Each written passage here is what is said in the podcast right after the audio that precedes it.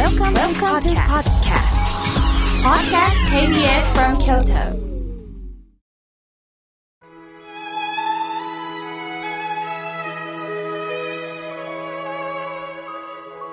改めまして僧侶の河村明慶です今日の法話のテーマは水のような柔軟な心でについてお話しいたします今日は水の日だそうです。改めてありがたいなぁと感じるんです。いつでも蛇口をひねれば水が出てくるということはすごいと思いませんか？昔、川で洗濯をしていたおばあさんが知ると仰天するでしょう。え妙慶さんいつの時代の話と笑われそうなんですが、でも私たちはこの蛇口から水が出るということにも慣れてしまっていますが、当たり前のことではないんですよね。その場で水をいただけるということは本当に嬉しいことです。さて、水をよーく見ると、水というのは手ではつかめないんですよね。実体があるようでないんです。でも生きる中で必要な資源なんです。水といえば、老子ですね。以前ゲストにお越しいただいた和食の三元茶の増田料理長さんも老子の水から人生を学ぶとおっしゃっていましたね。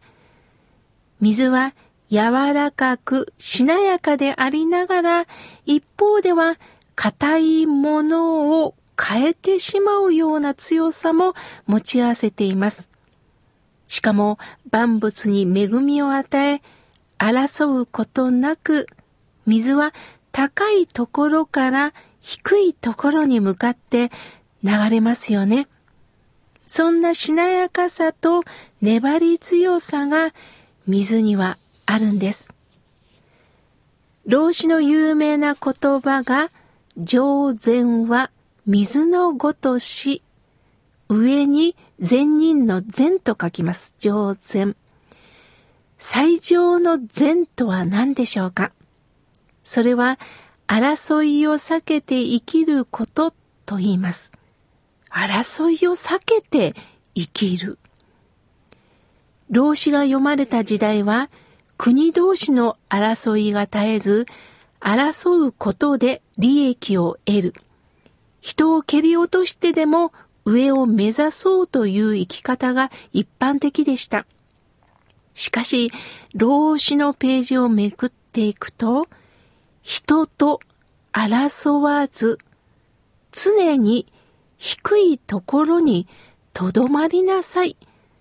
まるで水のように。もう一度言いますね。人と争わず、常に低いところにとどまりなさい。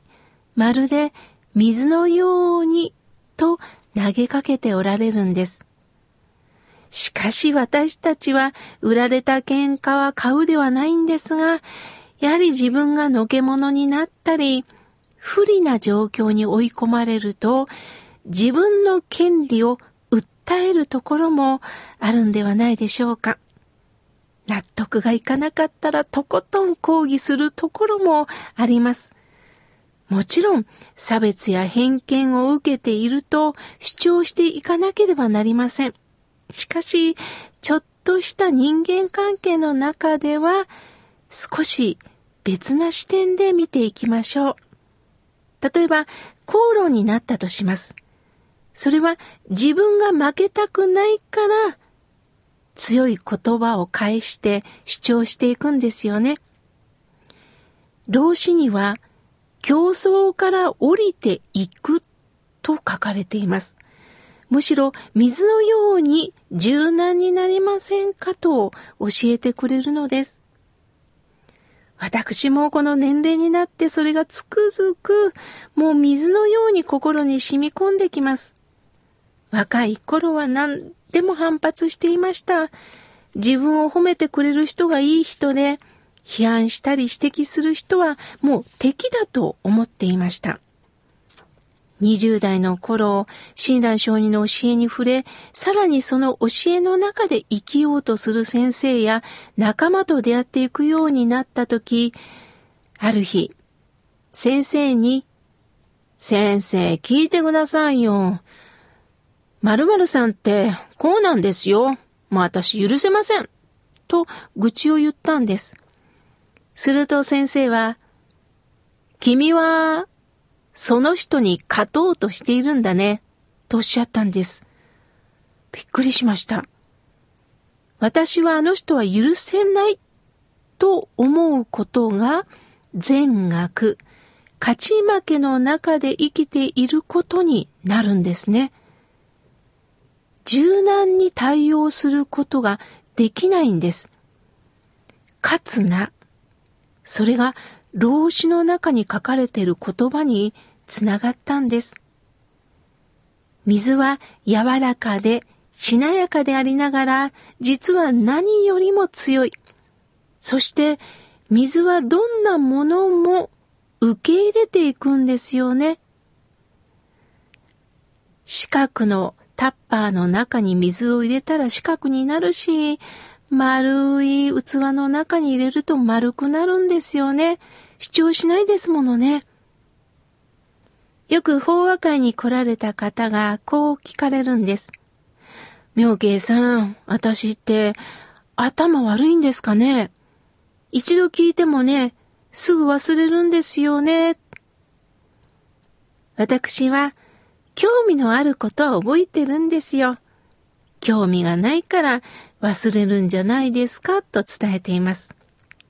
これにつながるお話があるんですね。室町時代、浄土真宗の僧侶、蓮如上人のもとに、ある方が、私は仏様の教えを聞いてるときは、なるほどその通りだ。ありがたいことだと思っているんですが、すぐにそのような気持ちがなくなるんです。まるで穴だらけのカゴで水を汲もうとしているようなものですね、と言ったそうです。すると、蓮如上人はこう言ったそうです。カゴで水を汲もうとするから大変なのではないかな。カゴを水につけるような気持ちで聞いたらどうかなと言ったというのです。話がわかる、わからないというのは自分中心の物差しを持って聞こうとしているからでしょう。この話は過去聞いた。あ、その話は私とは関係ない。自分中心の心の中で聞こうとします。また、その身にならないと聞けないものなんですよね。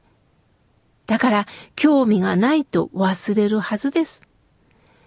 蓮如上人は自分に興味があろうとなかろうと、ただその身を浸すような気持ちで接しすればいいのではないか。カゴで水を汲もうとするのではなくって、そのカゴをそのまま水につけなさい。深いですね。どうか、どんな話も初めて出会うかのように純粋な気持ちで聞いていきませんか？先入観をとって、そのカゴを水につけよ。自分からどんな出来事も出会っていこうという心の柔軟さを教えてくれたんですね。さて、ここで皆さんにお知らせがあります。河村明慶の新刊本が8月7日に発売されます。タイトルは、明日元気になーれ。海流社さんから発売します。実はこの本は京都新聞でいつも連載させていただいております、暖流をもう10年以上連載させていただいてるんですが、春、夏、秋、冬とそれぞれの季節をテーマに分けて、もう一度読みやすく編集しました。生きる中で大切なお言葉を触れています。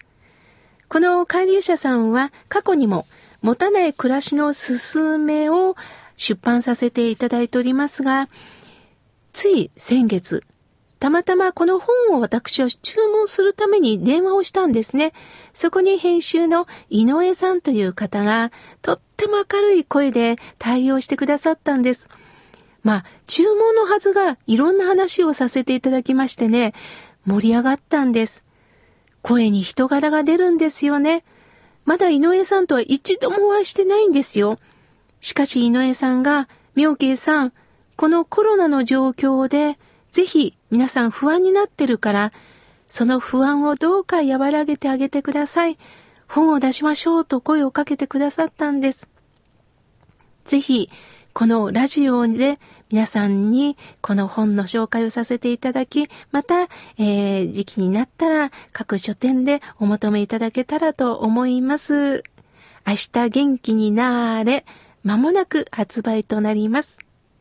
今日は水のように柔軟な心でについてお話しいたしました。